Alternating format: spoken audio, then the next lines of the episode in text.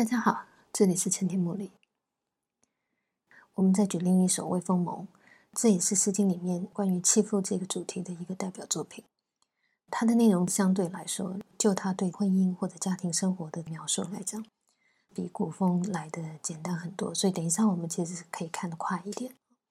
他本来写作的宗旨，或者他真正要阐述的意义，之后讲男女两方的情感某些交涉的问题的时候，会另外再提到。所以等一下讲的就可以再更加简化。那么，因为他所提到的婚姻跟家庭的面相比较少，很多的说法上面其实也会看到跟古风的重复，就是他们要讲的话其实是类似的。顶多就是后来的人在比较这两首诗的时候，会认为这首诗的这个女性主人翁的态度就比较坚决一点，不像这个古风里面看起来仍然是那样子的在为对方着想。那么的善良，那么的依依不舍，有所眷恋。但《蒙》这首诗的女性主人翁，她在这首诗的最后的时候，她是提到的这一句话：“意已焉在？”就是就算了哈，就既然已经到这样的一个地步，那就算了。所以从态度上面，貌似是比较豁达的，或者是说貌似比较已经不再抱任何期望的这样的一个态度。所以过去有些人在比较这两首诗的时候，就认为这首诗的女性的性格。是比较坚决、比较强硬一些，就只把这两首诗的差异放在这个妇女的个性上面，这样去解释这两首诗的异同，我想是太轻易了，或者太含糊了。不过也从这里我们可以大概的预料得到，就是这两首诗确实有许多地方是非常相似的，甚至更多是古风阐述的具体详细许多，而蒙啊就简略了。那么，为什么在这种情况下，我还要另外的举这个“蒙”这个诗？主要原因是因为它也是《诗经·弃妇》这个主题的代表作。透过它再次的陈述类似的内容，我想我们就可以比较明确的、确定的掌握住，在《诗经》里面弃妇主题的作品大致上的诉求。关键的问题主要是哪些部分？这个透过“蒙”，我们就可以对《诗经》相同主题作品的样貌一直。有一个比较确定的把握，这对于我们之后要分析事情怎么样处理欺负问题，或者是女性的弱势处境的问题，我想就会有一个比较稳固的基础。好，现在我们就简单的来看一下《蒙》这首诗了。题目是“蒙”，“蒙”是如果从字义来讲的话，它是人民的“民”的意思。那么有些注解它会比较强调它的农民的背景。或者是他是一个外来的、从外地而来的一种百姓。那么在这里，他其实是诗人故事当中的女主角，她的先生。那么以蒙来命题，以蒙来命名这整首诗，我们就可以看到，它跟古风关注的问题有一点点不一样。古风如果是从一阴一雨，又吹风又一阴一雨的这一种整个关系或者情感感受的多变而不定。甚至是混乱失调的这个状态来形容的，就好像他后面的有光有愧在形容的那种状态的话，那么整个关注聚焦的焦点、着眼的焦点，其实是两方共在一起、相互的对待关系或者他们的生活的实况。那么《蒙》这首诗呢，虽然同样也是一个丈夫变心，所以婚姻破裂的作品，但是这个诗人或者是说这里面的这个妇女，她对整件事情的。关怀，或者是说他想要指出的东西，就只在他先生这个人。那么，这个重点的差异，这个以后我们透过这首诗讲男女性对情感或婚姻的看法的时候，就更能够显出它的意义。那么，这里我们就轻轻的放过，就大家大概知道，就是这首诗跟古风虽然都是类似的背景，婚姻破裂的这样的背景，但是他们其实主述的目的是有所不同的。那么诗人以蒙来称他的先生，我们也可以大概知道他的先生最主要的问题，也就是犯了，或者是说，就是像类似一般没有一定受过比较深厚的教养，或者是比较是过着一种眼前的生活，就是呃过眼前的生活，没有一种另外超越他的这个现实状态以外的更多的思维性、思辨性或者意志欲望的那一种，换句话就是最普通的这种人。所以这里甚至不是直接用“明”这个字来指代它，而是用“蒙”，可想而知这里面的某一些特殊的暗示。那么换句话说，整个这个婚姻到后来如果出现了问题，其实都是系诸于这个对象的这些特质，我们等一下会看得到，比如说这里面强调了他对一些礼节或者对一些人与人的交际的完全的不自觉，完全的不娴熟。那么或者是这里面他的欲望性，他开心就真的是开心，他不高兴就真的是不高兴。那么他一旦他的心迷恋了什么东西，他就去了那样的一个方向。我会说，这个整个这个情况虽然看起来也很像古风的那个婴儿新婚的状态，那个先生也一样是变心了。可是古风里面，透过婴儿新婚以后，先生对家产的处理，对女主人翁的这种评价，或者他的种种做法，会看到在古风里面的那个男性主人翁，还有一定的对，比如说对利益。对生计或者价值问题，他还是有一些意识的。虽然说他可能完全都误解了，完全曲解，甚至是带了某一种恶意或者想象，所以他以这个女性为他的仇人，或者以他为毒。他可能有一些错误，有一些无论是有意无意的错误。可是终究来说，他已经去到一个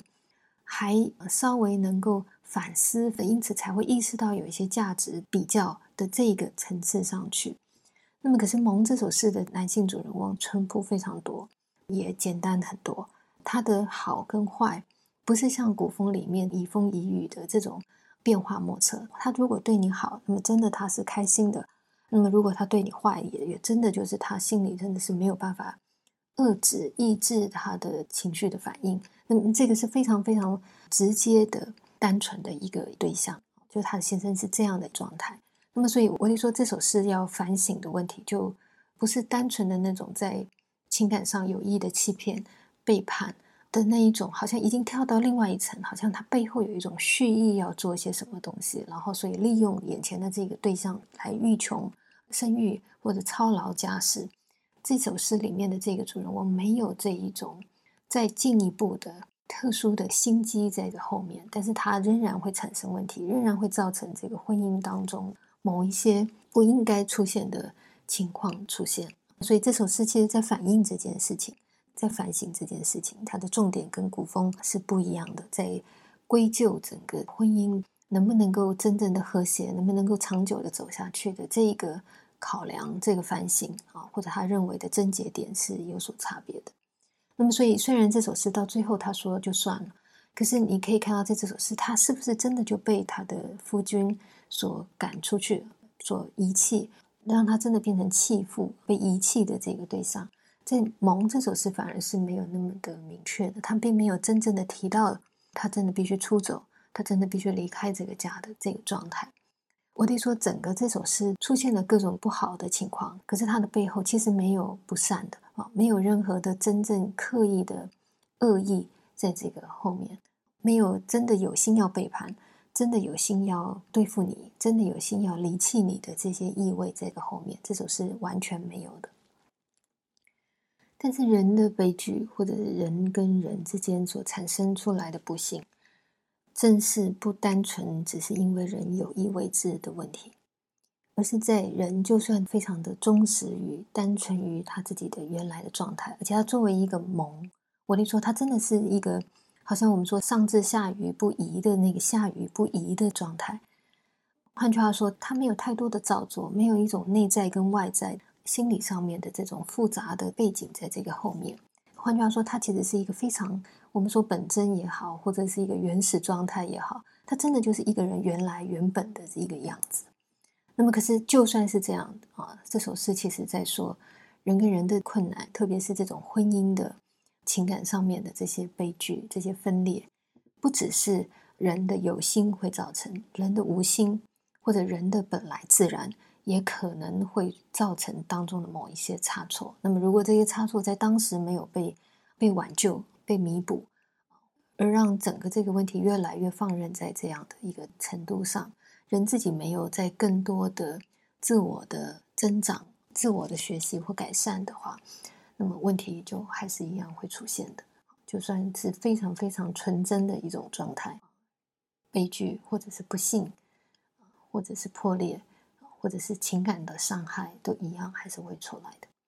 那么这首诗其实在讲这类型的问题，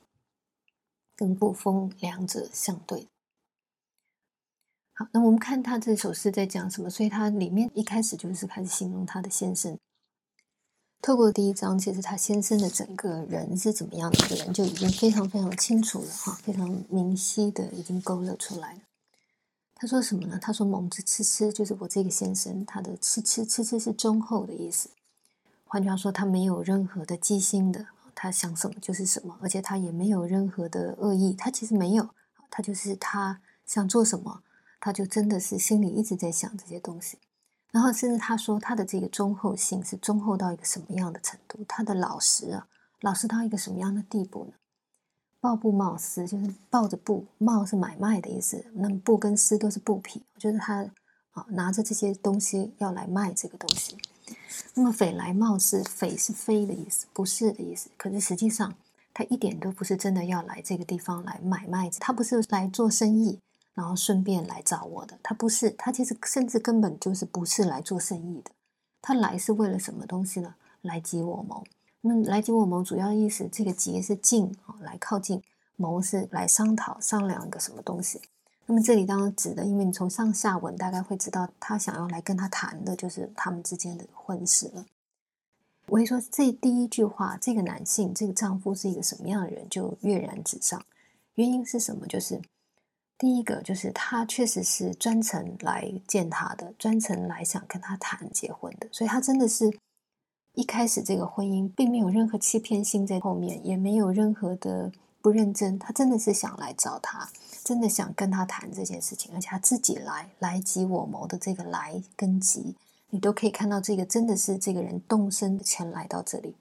那么甚至如果我们看第二章里面有送子社旗。越过这个汽水，一直知道至于顿丘，一直走到顿丘这个地方，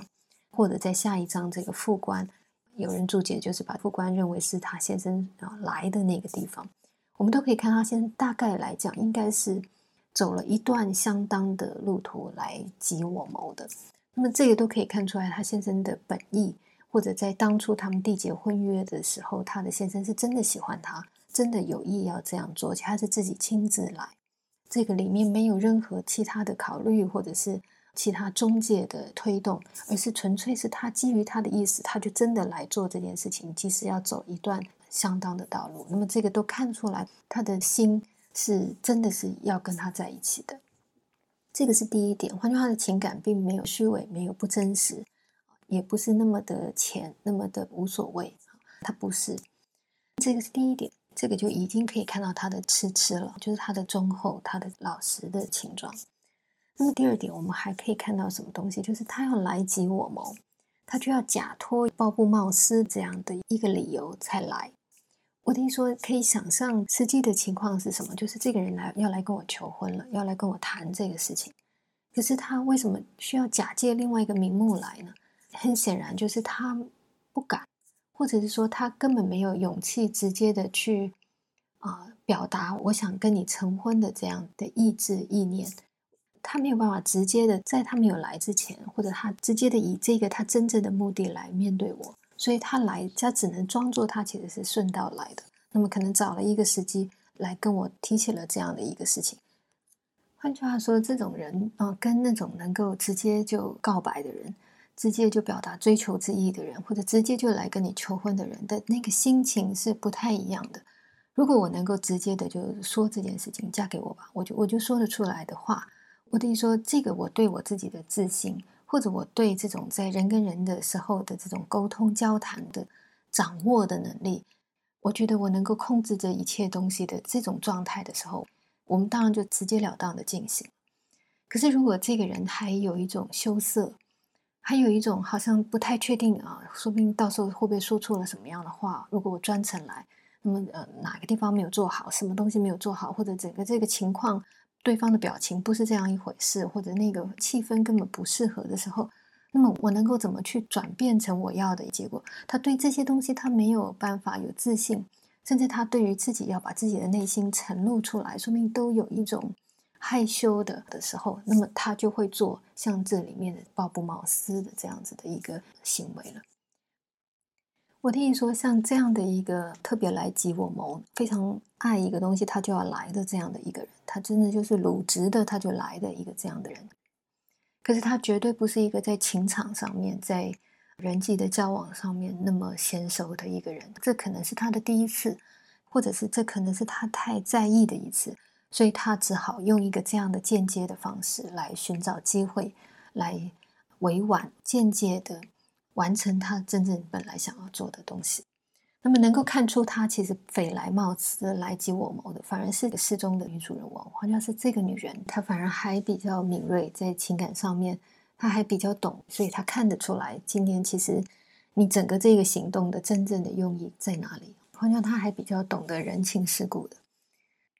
而透过匪来冒刺来及我谋的这个。曲折的作为啊，我们也可以看到这个盲到底是怎么样的痴痴的。换句话他的忠厚老实是老实到一个什么样的地步的？他不只是对于他自己的用情，他是怎么想，他就其实就想达到那样的一个目的的。这种单纯的心跟他的行为是一致的，这样的一种忠厚老实。另外一方面，他真的对于世俗世界当中这些人情世故的部分，他确实是朴拙的，而没有任何一般我们觉得那些。很懂得交接应酬的人会有的这些习气，在他身上其实是完全没有的。他的痴痴，透过第一句话，我想就非常的明显。那么，透过这一句，我们也可以看得到，为什么这个女性在当时会愿意与他成婚。我得说，她其实正是看中了这个男性的这个痴痴的特点。如果有一个人这样的羞怯，可是又这样的真心诚意的想来。来面对你的情感，面对跟你的情感，其实你会对这个人是更加的信赖的，因为他这里面没有任何一丝一毫的假，无论是这种实践层面的这个假，或者心思上面的假，他完全没有的。他的忠实，这个是会让爱他的人对接下来将要发生的婚姻的缔结充满了期待跟信任的。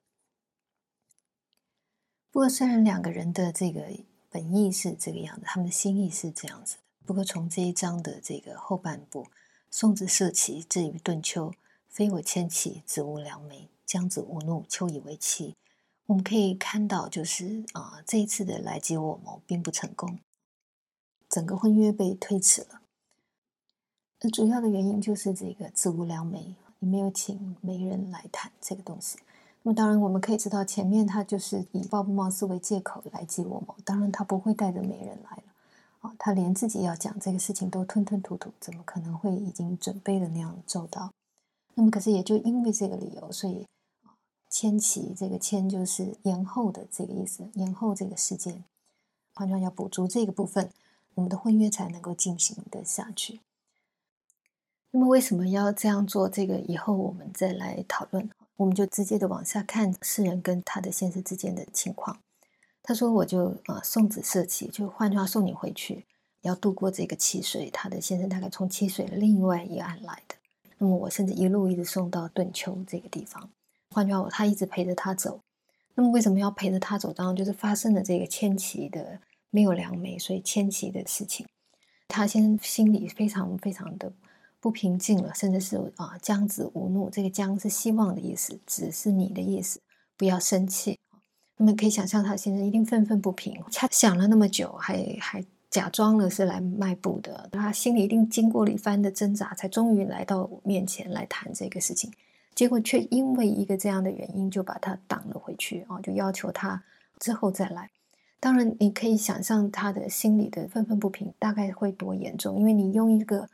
这种风俗的仪式的的这种要求，这种形式上面媒人的这种要求，来作为延后整个婚期的理由，这个是任何在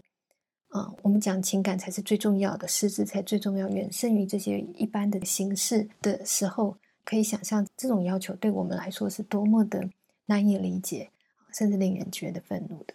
那么这个女生就只能一直的安抚他，一直安慰他，一直陪着他走。然后就是希望不要生气，我答应啊，秋天就一定会能够成功。换句话这个其实只延后到秋天而已，这件事情不会不成的，他一定能够成。但一直的安慰他。好，那么下一章就是婚事持续进行的一些描述了，就是这个女生就等他再来。陈皮鬼园，园是墙的意思，那么鬼是倒塌的意思，就是他真的是站在一些废弃的、毁弃的城楼上面。那么也有人把这个“鬼”解释成高的意思。总之，他就是站在一个高处，甚至站在一个已经荒凉，那么也就是他们居住地边缘的地方，大概可以想象，这里也许是他认为可以比较容易看到远方，如果有人来，他能够更快的看得到他的一个地点。他登上了那样的地方，一直去看，一望副官。这个副官刚刚提到过，就是有些人认为这个大概就是这个男生所在的他自己本来的地方，他所居住的地方。那么，所以我一直遥望着这个男性所在地，看他什么时候会来。也有人把“副关”的“关”就是解释成关口、关卡的意思。那么“副”是回来。换句话，我在看，我在等待的这个人，等待他什么时候能够再回过头。换句话说，我在等待这个复返的人的身影，一直在遥望着。那么，如果我没有看到，不见副官，泣涕连连，我眼泪一直落下来，我一直担心，我一直一直期待着、期盼着。那么，既见副官，在笑在言。如果看到了他来了。在笑在言的这个“在”是责的意思，或者语气词。那么重点就是在这个笑颜，就真的是笑开来了，就真的是又说又笑的，非常开心的迎接了他。最后的这一句“而普尔氏体无旧言”，这个“普氏”就是算、卜算的意思。那么有点像我们现在在啊婚前有时候也会对下双方的八字等等的这一类型的做法。那么，而是啊，你的意思，所以为什么要这样做？这个是这个男方的做法，他的主张就是他要求要做这些东西，或者他就准备了这些东西来做。结果当然是好的，体无旧言，算出来的结果没有任何的不祥的、不好的说法。换句话，我们的婚姻是很吉利的啊，是没有问题的。那么这个而不合适，就像我们刚刚讲的，有点像我们现在的一些风俗上要对一下双方八字的这个做法。可以很明显的看到，它其实是对应着上一章的这个子无两媒，因为找好的媒人，这个也好像是一个仪式上面的东西，而不是真正两方面的直接的情感。我们两个有一定的承诺认定的这些实质，它其实是在这个实质之外的其他的一些形式上面的要求。那么，所以后面的这个普世也有一点对等这样的味道，因为。本来来说，两个人能够长久的走在一起，不是从他的实质来说，就是这两个人如何去对待对方，如何去看待，或者去信守承诺，或者他们情感之间的这个实质的问题。但是他也把它往外面推了一点点，往外往风俗习俗的层面推了一点。那么，所以从这一点上来看的话，我们会看到有良媒，有这个普世，都是在他们的本身原来之外。加上去的作为，梁媒这个部分是女方这边提出来的，普世这个是这个男方所做的。那么，所以实际上这两种虽然看起来都是跟习俗有关，都是跟礼文有关，或者都是一些形式上，而跟婚姻当事者没有真正直接的理智上面的关系的这两种做法，实际上是代表着不同的意义的。那么。不同的意义在什么地方？这个以后我们再来谈。但是大家应该看得到，就是实际上在这个情况、这个时刻，男方当他要做这个事情的时候，已经可以看得到这两方的关系已经开始不再像最初最初巴布旺斯来及我谋的时候那么的简单了。我的意思说，当女方提出一种要求，这个男方其实是有怒的，虽然他可能被安抚，所以他还愿意再来，可是他其实心理上已经。有一些芥蒂，所以他也主张，那么我也要增加一个什么样的程序在这个中间？他也做了一个这样的事情。那么，更何况他所做的这个东西是普世，这跟梁梅是在啊意义上、在性质上是有区别的。我是说，从这最初这个子会有怒，到这个地方，他进一步他要普世，都已经可以开始观察到。两方面的问题已经隐然在慢慢的发生了。虽然再见的时候我们是在笑在言，而且这个婚姻希望与对方能够一生的缔结，这个也没有改变。但是已经有一些东西开始埋藏在我们意识上，自觉以为要做的这个事情的背后。好，那么以尔车来以我会签，这个就是他用车来载我。就结婚的时候，那么我会签这个会，就是我带着嫁妆啊，就真的是随着你迁移过去，就跟着你就结婚了，就跟着你走。